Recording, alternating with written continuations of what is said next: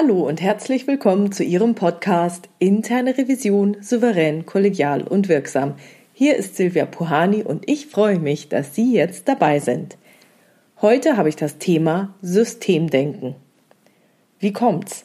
Aktuell lese ich gerade das Buch von Peter M. Senge, die fünfte Disziplin Kunst und Praxis der lernenden Organisation. Und wieder mal bin ich auf eine Textpassage gestoßen, die mich zu diesem Podcast inspiriert hat.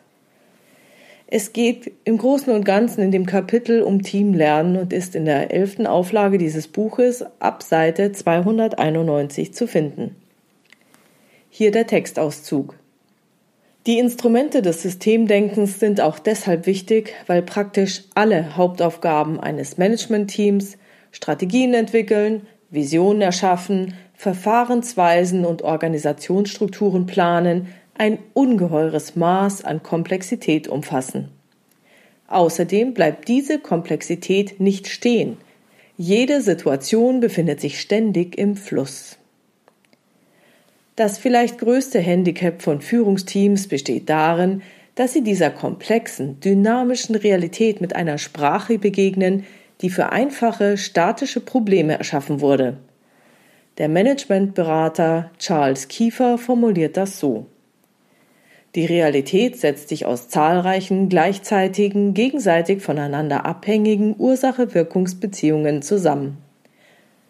Aus dieser Realität leitet die normale verbale Sprache einfache, lineare Ursache-Wirkungsketten ab. Das ist eine der Hauptgründe, weshalb Manager sich so stark zu Lösungen mit geringer Hebelkraft hingezogen fühlen. Wenn das Problem zum Beispiel in langen Produktentwicklungszeiten liegt, stellt man mehr Ingenieure ein, um den Vorgang zu beschleunigen. Wenn niedrige Gewinne das Problem sind, reduziert man die Kosten. Wenn das Problem ein sinkender Marktanteil ist, senkt man die Preise, um den Anteil wieder zu erhöhen. Weil wir die Welt über einfache, augenfällige Begriffe wahrnehmen, glauben wir schließlich an einfache, augenfällige Lösungen. Dies führt zu der hektischen Suche nach schnellen Patentrezepten, für die viele Manager einen Großteil ihrer Zeit verwenden. John Manugian, Leiter des Projekts Alpha bei Ford, sagt, diese Flickschuster-Mentalität führt zu einem endlosen Strom von kurzfristigen Lösungen, die die Probleme scheinbar zum Verschwinden bringen. Nur, sie kommen immer wieder zurück. Also geht man los und flickt sie erneut. Das Flickschustern wird zur Lebensaufgabe. Die Probleme verschärfen sich, wenn, wie bei einer Führungsmannschaft, die Teammitglieder aus vielen verschiedenen Bereichen kommen. Jedes Teammitglied hat sein eigenes, hauptsächlich lineares Denkmodell. Jedes dieser Modelle ist auf einen anderen Teil des Systems konzentriert. Jedes betont andere Ursache-Wirkungsketten. Das macht es praktisch unmöglich, in normalen Gesprächen ein gemeinsames Bild des Gesamtsystems zu entwickeln. Ist es ein Wunder, dass die daraus resultierenden Strategien häufig verwässerte Kompromisse sind, die auf rätselhaften Annahmen berufen, voller innerer Widersprüche stecken und von niemanden in der Organisation verstanden, geschweige denn umgesetzt werden? Die Teammitglieder gleichen den sprichwörtlichen Blinden und ihrem Elefanten. Jeder kennt den Teil des Elefanten, der in seiner Reichweite liegt. Jeder glaubt, das Ganze müsse so aussehen wie dieser Teil. Und jeder ist überzeugt, dass seine Auffassung die einzig richtige ist. Soweit zum Textauszug. Was hat mich also hierbei für diesen Podcast inspiriert?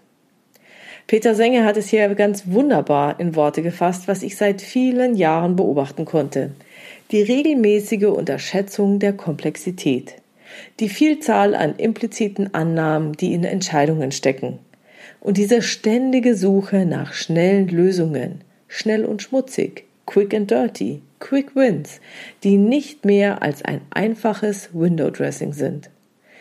Insbesondere in Organisationen mit hoher Fluktuation, bei der jeder nur circa drei Jahre auf seinem Posten oder gar im Unternehmen bleibt, führt das dazu, dass derjenige, der sich für einen Quick-Win entscheidet, schnelle Erfolge für sich feiern kann und nur sehr selten derjenige sein wird, der sich hinterher mit den mittel- und langfristigen Konsequenzen aus diesen Quick-Wins auseinanderzusetzen hat.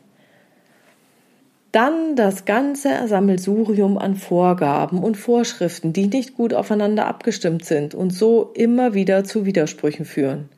Und diese fehlende gemeinsame Ausrichtung, die dazu führt, dass ein Unternehmen nicht sein volles Potenzial umsetzen und tatsächlich auf die Straße bringen kann. Was bedeutet das jetzt also für die interne Revision?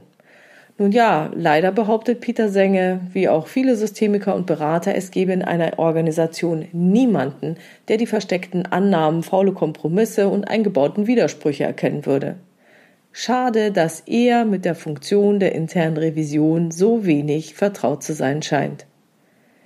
Ich bin davon überzeugt, dass wir Revisoren geradewegs dafür prädestiniert sind – wir haben eine unabhängige Stellung im Unternehmen und sind nicht in das operative Geschehen eingebunden. Wir haben das Wohl des gesamten Unternehmens im Blick und es ist unsere Aufgabe, Schaden vom Unternehmen fernzuhalten. Daher ist es dann auch unsere Aufgabe, diese impliziten Annahmen aufzudecken, faule Kompromisse zu hinterfragen und die versteckten Widersprüche zu erkennen und aufzulösen. Und dann hat man richtig tolle, große Hebelwirkungen. Ich möchte Sie jetzt natürlich zu nichts zwingen, Sie sind in Ihren Entscheidungen völlig frei.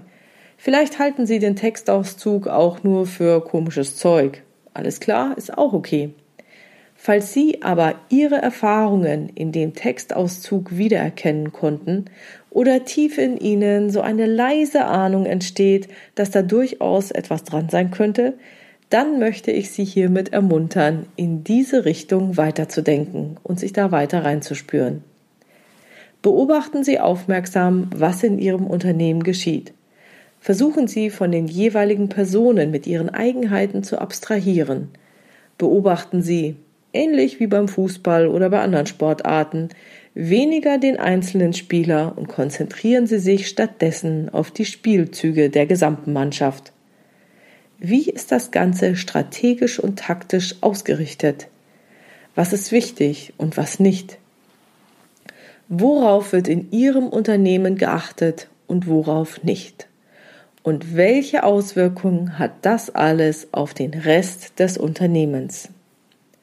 Als Revisor oder Revisorin haben Sie die Möglichkeit, tiefe Einblicke in einzelne Aspekte und einen super tollen Überblick über das gesamte Unternehmen zu erhalten. Beobachten Sie die Entwicklungen über einen längeren Zeitraum und überlegen Sie, wird etwas Komplexes gegebenenfalls zu sehr vereinfacht? Kann es sein, dass dauerhaft Flickschusterei betrieben wird? Sehen Sie das gleiche Thema immer wieder an anderen Stellen hochkommen? Das ist zum Beispiel dann der Fall, wenn man sich nicht aufraffen kann, von Anfang an für eine hohe Datenqualität zu sorgen. Dann wird mal hier und mal da nachgebessert, aber eigentlich ist allen klar, dass man da mal richtig aufräumen müsste. Wenn Sie erkennen, dass implizite Annahmen nicht explizit gemacht werden, faule Kompromisse entstehen oder nicht hinterfragt werden, grundsätzlich Dinge nicht angesprochen werden, die angesprochen werden sollten, versteckte Widersprüche in Anweisungen oder anderen Anforderungen nicht bereinigt werden, dann greifen Sie ein. Ja, ich weiß, das erfordert zweifellos Mut. Aber der gehört dazu, um unsere Aufgabe wirksam zu erfüllen. Vielleicht erhalten Sie zunächst auch erstmal ein paar irritierte Rückmeldungen, oh, weshalb Sie sich jetzt um sowas kümmern, wo Sie in der Vergangenheit vielleicht primär darauf geachtet haben, ob die Vorschriften und Anweisungen eingehalten wurden. Mag sein, macht aber nichts. Die Angemessenheit des Anweisungswesens gehört schon lange zu unseren Aufgaben. Vielleicht müssen Sie die Prüfung nur etwas anders ausrichten, dass Sie nicht nur die Angemessenheit dieser einen Anweisung betrachten, sondern das gesamte Zusammenspiel der Anforderungen zu Ihrem Prüfungsthema machen. Wenn Sie beobachten und erkennen, was in Ihrem Unternehmen der Knackpunkt ist, dann bin ich sicher, werden Sie viele Ideen und Ansätze haben, wie Sie das durch eine Revisionsprüfung in die Veränderung bekommen. Ich wünsche Ihnen viel Spaß und Freude beim Beobachten, Reflektieren und Ausprobieren. Und das war's schon wieder für heute. Wenn Sie eine Fragestellung haben, die Sie in diesem Podcast gerne beantwortet hätten, schreiben Sie mir diese sehr gerne per Mail an info@puhani.com oder nutzen eines der Kontaktformulare auf meiner Webpage www.puhani.com. Wie Sie wissen, habe ich dort nicht nur eine offene, sondern auch eine anonyme Variante für Sie vorbereitet. Und die Fragestellungen greife ich dann bei Gelegenheit gerne in weiteren Podcasts auf. Wenn es Ihnen gefallen hat, dann erzählen Sie Ihren Revisionskollegen von diesem Podcast und nochmal vielen, vielen Dank für Ihre tollen Rückmeldungen und Ihre schönen Bewertungen. Danke. Bleiben Sie dran und hören Sie gerne wieder rein in Ihren Podcast Interne Revision souverän, kollegial und wirksam. Mein Name ist Silvia Puhani und ich wünsche Ihnen erfolgreiche Prüfungsprozesse.